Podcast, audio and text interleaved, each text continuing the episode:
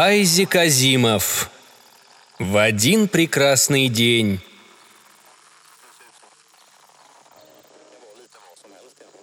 Растянувшись на циновке, подперев подбородок маленькой ладошкой, Никола Мазетти в тоске и отчаянии слушал Барда. Он готов был разреветься, слезы подступали к глазам.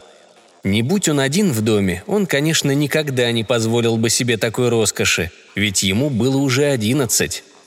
Барт рассказывал.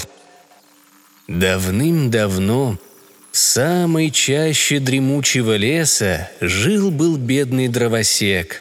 У него было две дочери, а жена его, их мать, давно умерла. Обе дочери – писанные красавицы. У старшей дочери волосы были чернее вороного крыла, а у младшей – золотые и блестящие, как солнце в осенний вечер. По вечерам, когда девушки поджидали отца с работы домой – Старшая сестра садилась у зеркала и заводила песню. Но о чем она пела, Никола расслышать не успел, потому что в это самое время под окном раздался крик. «Эй, Ники!» Никола быстро вытер глаза и бросился к окну. «Привет, Пол!» – прокричал он в ответ. Пол Лэп взволнованно махал руками. Он был худее Николы и ростом пониже, хотя и на полгода старше. Он часто моргал – Верный признак того, что он очень взволнован. «Эй, Ники, открывай скорей! У меня идея! Нет, полторы идеи! Ты только послушай!» Он быстро оглянулся, видимо, испугался, как бы кто-нибудь, не дай бог, не услышал. Но во дворике было пусто, ни души. На всякий случай он повторил шепотом. «Потрясающая идея!» «Ладно, сейчас открою», а Барт продолжал, как ни в чем не бывало, не зная, что Никола уже не слушает его. И когда вошел Пол, изрек. И тогда Лев сказал, «Если ты сумеешь отыскать для меня потерянное яйцо птицы, что только раз в десять лет пролетает над горой слоновой кости, то...» Пол удивленно вздернул брови. «Ты что, Барда слушаешь? Вот не знал, что у тебя есть!» Никола густо покраснел – «Этого-то?» – спросил он как можно более небрежно. «Это так, развалина старющая. Я его слушал, когда маленький был. Дрянь жуткая». И он сердито пнул Барда носком ботинка. Потрескавшийся и выцветший пластик корпуса являл собой жалкое зрелище. От удара динамик Барда отключился. На секунду голос его захлебнулся, но затем продолжил повествование – Через год и один день, когда железные башмаки износились, принцесса остановилась у обочины. «Ох, ну и древняя же эта модель!» – презрительно процедил Пол, смерив Барда уничижительным взглядом. Никола и сам был от Барда не в восторге, но когда другие ругают твои вещи, даже если они тебе и самому не нравятся – он даже пожалел о том, что впустил Пола, не выключив предварительно Барда и не водворив его на привычное место – в подвал. Он ведь, собственно, и притащил его сюда только потому, что с отцом сегодня так неудачно поговорил. А Барт оказался жутким занудой. Что толку было волочь его сюда, когда и так было ясно? Ники, надо сказать, немного побаивался Пола, ведь Пол как-никак изучал в школе дополнительные предметы и все говорил, что из него выйдет отличный программист. Не то чтобы сам Никола так уж плохо учился. Нет, у него были приличные отметки по логике, бинарным операциям, вычислительной математике и элементарной электротехнике, обычный набор для средней школы. И все. Это были самые заурядные предметы, и ему суждено стать самым заурядным оператором, одним из многих. А Пол Пол знал таинственные захватывающие вещи, ведь он изучал предметы, которые он называл электроникой, теоретической математикой и программированием. Когда Пол начинал болтать про программирование, Никола даже не пытался понять, о чем он говорит. Пол задумчиво слушал Барда минуты две. «И часто ты его слушаешь?» – поинтересовался он. «Нет», – испуганно воскликнул Никола, задетый за живое – он в подвале стоял все время. Его туда убрали еще до того, как вы сюда переехали. Я его только сегодня вытащил». Почему-то ему показалось, что объяснения его недостаточно убедительны, и он твердо добавил. «Только что притащил?» Пол спросил. «А он что, только про это и треплется? Про дровосеков, принцесс и зверей говорящих?» Никола тяжело вздохнул. «Просто ужас. Отец сказал, что новый нам не по карману. Я ему утром говорю, при воспоминании об утреннем разговоре с отцом слезы вновь навернулись на глаза Никола, но он сдержался, сглотнув комок в горле. Ему почему-то показалось, что Пол вряд ли когда-нибудь плакал и что он способен только пожалеть того, кто слабее. «В общем», — бодро закончил Никола, — «я решил попробовать включить эту развалину. Но толку от нее, сам видишь». Пол сдвинул брови, потом, немного подумав, подошел к Барду нажал на его панели клавишу замены словаря, действующих лиц, сюжетов и развязок, и снова включил Барда. Бард начал как по маслу. Давным-давно жил-был маленький мальчик по имени Вилликинс. Мать его умерла, и жил он с отчимом и сводным братом. Хотя отчим его был очень богат, он был жесток и жаден, и отобрал у бедного Вилликинса все-все – даже его кроватку. Пришлось Вилликинсу спать на охапке сена в стойле с лошадьми. «Чего? Лошади?» – изумился Пол. «Это животные такие», – пояснил Никола. «Наверное». «Знаю, что животные, но представить только истории про лошадей». «Вот-вот, он то и дело про лошадей, а то еще про коров, тоже животные вроде бы, они дают молоко». «Их доят, но что это такое, Барт не говорит». «Слушай», — воскликнул Пол и часто-часто заморгал. «А почему бы тебе не переделать его?» «Если б я знал как». А Барт заливался. Часто Вилликинс думал, что если бы он был таким же богатым и сильным, как отчим и сводный братец, то показал бы им, как это гадко – издеваться над маленьким и слабым – в один прекрасный день он решил уйти из дома и попытать счастья. Пол уже не слушал. «Но это же проще простого. У Барда есть блоки памяти, где хранятся сюжеты, развязки и все такое прочее. Об этом можно не беспокоиться. Нужно только заменить его словарь. Надо, чтобы он узнал про компьютеры, электронику, всякие современные вещи. Тогда он будет рассказывать интересные истории, понимаешь, а не эту дребедень про принцесс и тому подобные глупости», «Вот было бы здорово!» – прошептал Никола. Пол гордо сообщил. «А знаешь, мой старик мне обещал, если я, конечно, поступлю в специальную школу для программистов на следующий год, купить настоящего барда с самой последней модели. Они теперь такие мощные, с приставкой для космических историй и фантастики. И еще у них есть видеоприставка, представляешь? Ты... ты хочешь сказать, что истории можно будет смотреть? Ну да, Мистер Доерти, который ведет у нас факультатив, говорил, что теперь есть такие штуки. Но это, конечно, не всякому по карману. Старик сказал, если поступлю в школу для программистов, он раскошелится. Вот это да! Смотреть истории! С ума сойти! Можешь приходить и смотреть, когда захочешь, Ники. Ух ты! Ну спасибо! Все нормально. Только чур выбирать, что смотреть, буду я. Ладно, ладно, конечно. Никола готов был согласиться и на более жесткие условия. Пол снова уставился на Барда. Тот вещал. «Слушай меня и повинуйся!» – возгласил король, хмурясь и поглаживая бороду, отчего на небе собрались грозовые тучи и сверкнула яркая молния. «Через день и еще один день к этому самому часу ты должен прогнать всех мух до единой из моей страны, а не то «Значит так», — сказал Пол. «Сейчас мы его откроем». Он выключил Барда и принялся снимать переднюю панель. «Эй!» – забеспокоился Никола. «Смотри, не сломай его!» «Не беспокойся, не сломаю», – отмахнулся Пол. «Уж кто-кто, а я в этом смысле». «А твои старики дома?» – поинтересовался он с опаской. «Нет». «Вот хорошо». Пол вынул переднюю панель и заглянул внутрь. Э, да у него всего один единственный блок памяти. Пол принялся копаться во внутренностях Барда.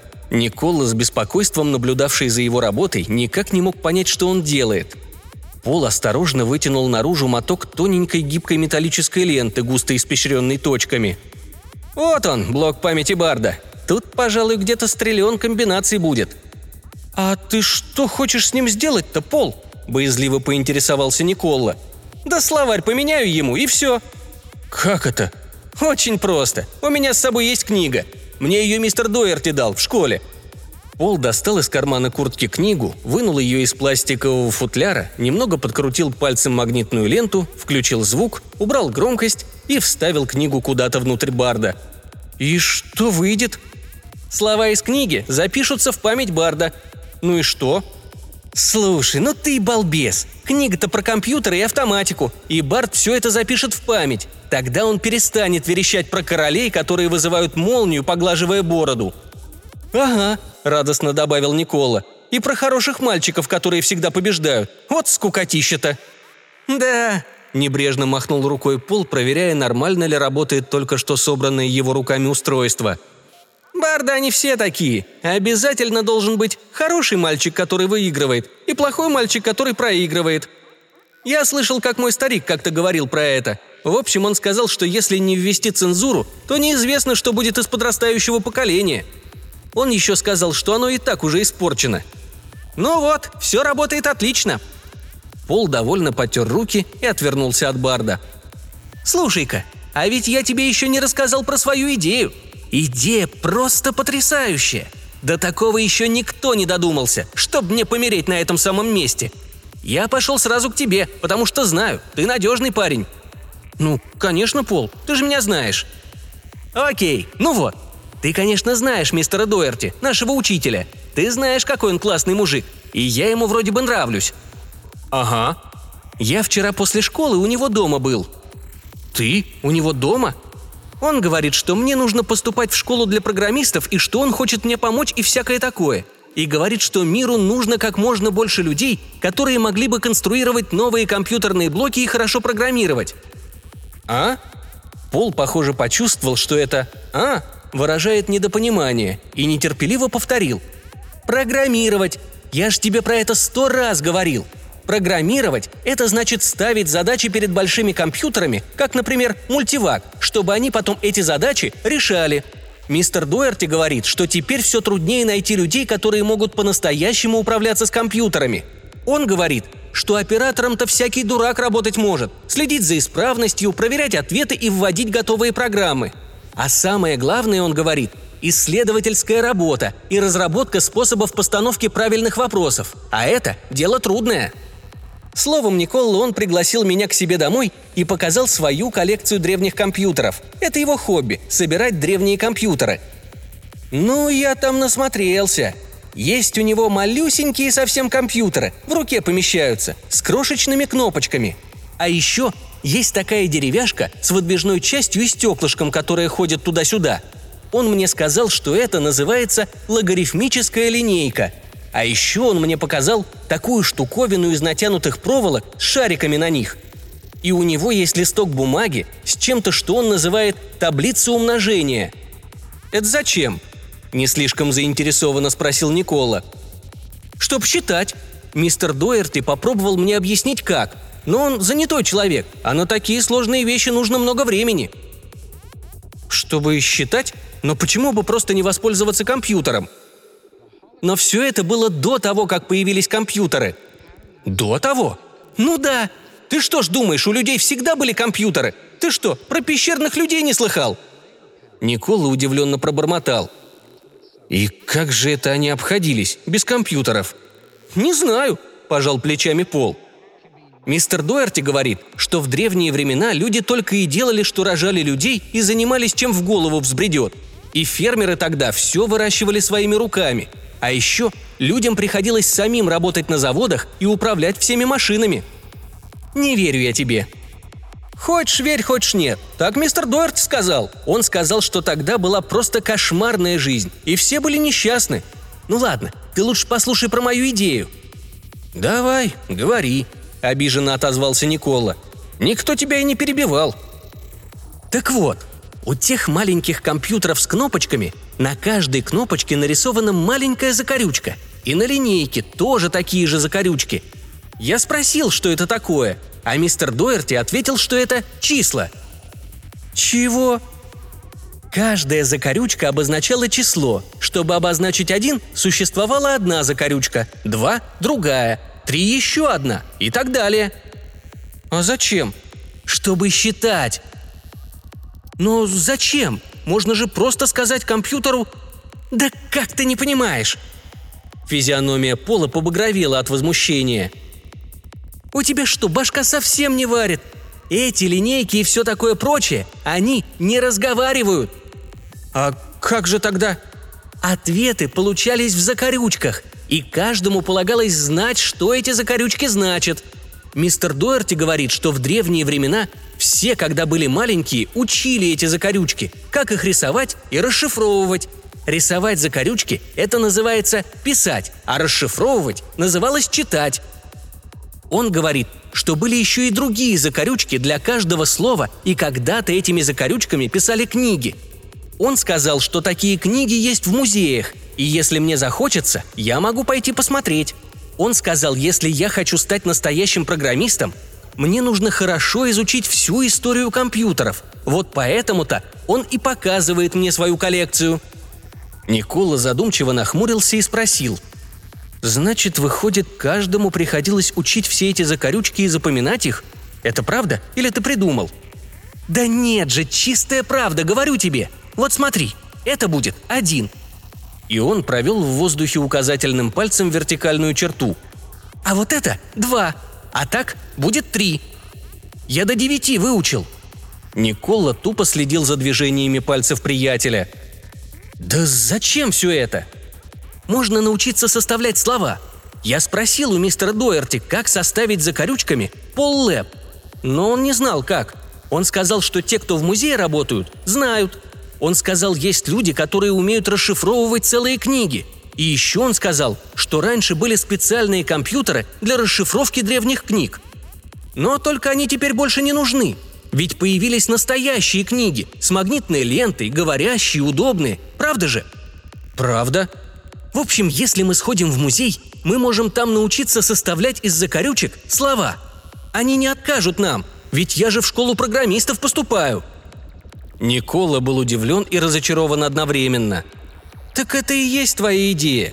Пол, слушай, но кому это надо? Нам-то это на что сдалось? Рисовать дурацкие закорючки? Делать больше нечего». «Так ты не понял? Ну ты даешь. Да это же будет наш секретный код, балда!» «Чего-чего?» «Слушай, какой интерес разговаривать, когда тебя все понимают? А с помощью закорючек мы сможем отправлять друг другу секретные послания», их можно писать на бумаге, и никто на свете не догадается, о чем там говорится. Если только не узнают, что значит закорючки. А никто и не узнает, если только мы не расскажем. Мы же сможем открыть настоящий клуб для посвященных, с уставом и всем таким прочим. Да ты представляешь...» Никола заинтересовался. «А что за секретные послания?» «Да какие хочешь.